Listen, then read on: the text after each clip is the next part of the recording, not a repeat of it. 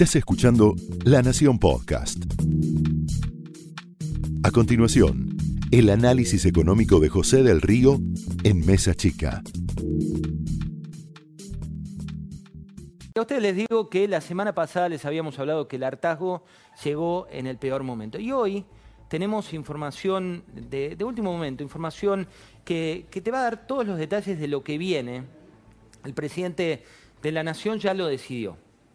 ¿Eh? no hay dudas respecto de cuáles van a ser los pasos a seguir. El jueves va a haber una reunión, de esa reunión van a participar el gobernador de la provincia de Buenos Aires, Axel Kisilov, también va a estar el jefe de gobierno de la ciudad, después les vamos a preguntar si ya lo convocaron, si no lo convocaron, pero lo que sí es un hecho es que se va a anunciar una nueva fase de cuarentena. Aclaración, eh, habrás leído por ahí que se habla de volver a la fase 1, técnicamente no se vuelve a la fase 1, pero sí se vuelve una restricción por 15 días mucho más, mucho más fuerte en la región del AMBA. El otro día te cuantificaba que era el AMBA, esta localidad de la que todos hablan, y por qué es tan importante. El AMBA es 30% de la población del país y 40% de la riqueza que se genera en un año, 40% del PBI. Y también el AMBA es puestos de trabajo. ¿Qué va a decir el presidente el próximo jueves? Bueno, 15 días más de una restricción más severa. Esa restricción más severa no es técnicamente la fase 1 por dos diferencias sustanciales. La primera es que los comercios de barrio van a poder mantenerse abiertos. Dicen acá los que saben, que son los intendentes, los que recorren también el conurbano, que la medida de mantener los comercios abiertos tiene que ver con una decisión política por un lado y también con una convicción política por, otro lado. La decisión política es que se mantengan abiertos los de cercanía de una manera tal de mantener ese cuenta kilómetros funcionando. La decisión que forma parte de la realidad es que por más que se les hubiera prohibido a esos comercios de cercanía, el miedo de los intendentes es que no cierren sus puertas porque la situación económica es tan grave, tan, pero tan grave, que ante una restricción más severa por parte del Poder Ejecutivo, que esos comercios de cercanía no acataran y no hay, esto lo decía hoy uno de los funcionarios cercanos al presidente, no hay suficientes recursos humanos en el gobierno nacional para controlar cada uno de los locales de cercanía. ¿Qué es lo que va a pasar en esta nueva cuarentena que ya está decidida? Esto no es un trascendido, es información que va a ser oficial el próximo jueves.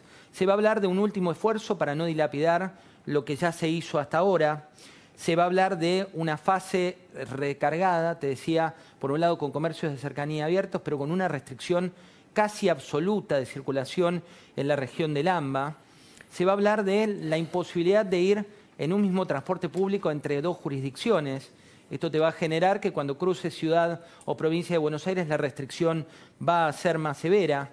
Se va a tratar de mantener los bancos atendiendo con el modelo que está funcionando ahora, pero sobre todo, sobre todo, lo que está preocupando hoy, y ahí hubo una frase muy poco feliz del ministro de Salud, de Ginés González García, cuando habló eh, en las últimas horas de cuántas camas estaban ocupadas en los hospitales. Claro, el cálculo ese de la minoría que hizo el ministro de Salud te habla del total país.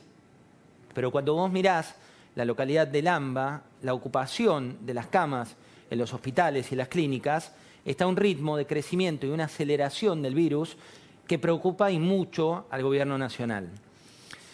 El protocolo va a ser mayor, va a haber mayores restricciones, va a haber mayor posibilidad de control para aquellos que no cumplan la cuarentena y mayores sanciones para aquellos que no la cumplan. Y te decía, solo en Capital Federal el 50% de las camas ya están ocupadas y se está yendo a buscar al virus se sabe que la velocidad de circulación del virus es mucho mayor que la proyectada por los infectólogos. Y después, en un rato, te voy a contar esto que va por una autopista paralela, que es Martín Guzmán hoy declarándole, el ministro de Economía, el Council of Americas, piden términos legales a los que no nos podemos comprometer. Se refiere a lo lejos que está la Argentina de acordar un no default.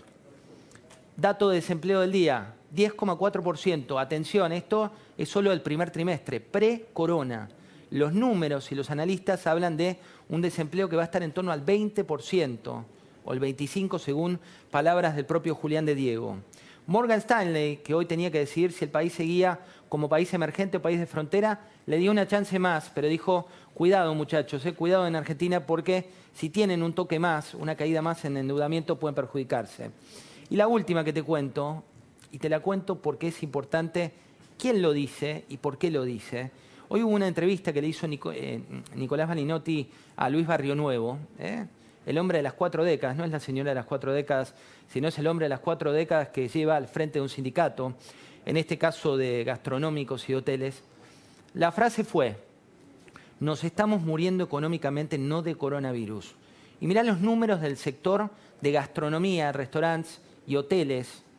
Hay 8.000 empresas de ese rubro que no van a volver a abrir sus puertas. Hay 45.000 compañías en ese sector de las cuales solo la mitad quedará en pie. Algunas, como la Parolaquia, tuvieron que cerrar locales emblemáticos.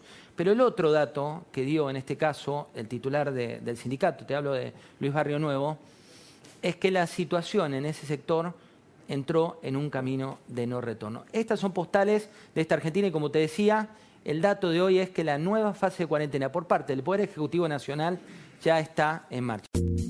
Esto fue el análisis económico de José del Río en Mesa Chica, un podcast exclusivo de La Nación. Escucha todos los programas de La Nación Podcast en www.lanacion.com.ar. Suscríbete para no perderte ningún episodio. Estamos en Spotify, Apple Podcast, Google Podcast y en tu reproductor de podcast favorito.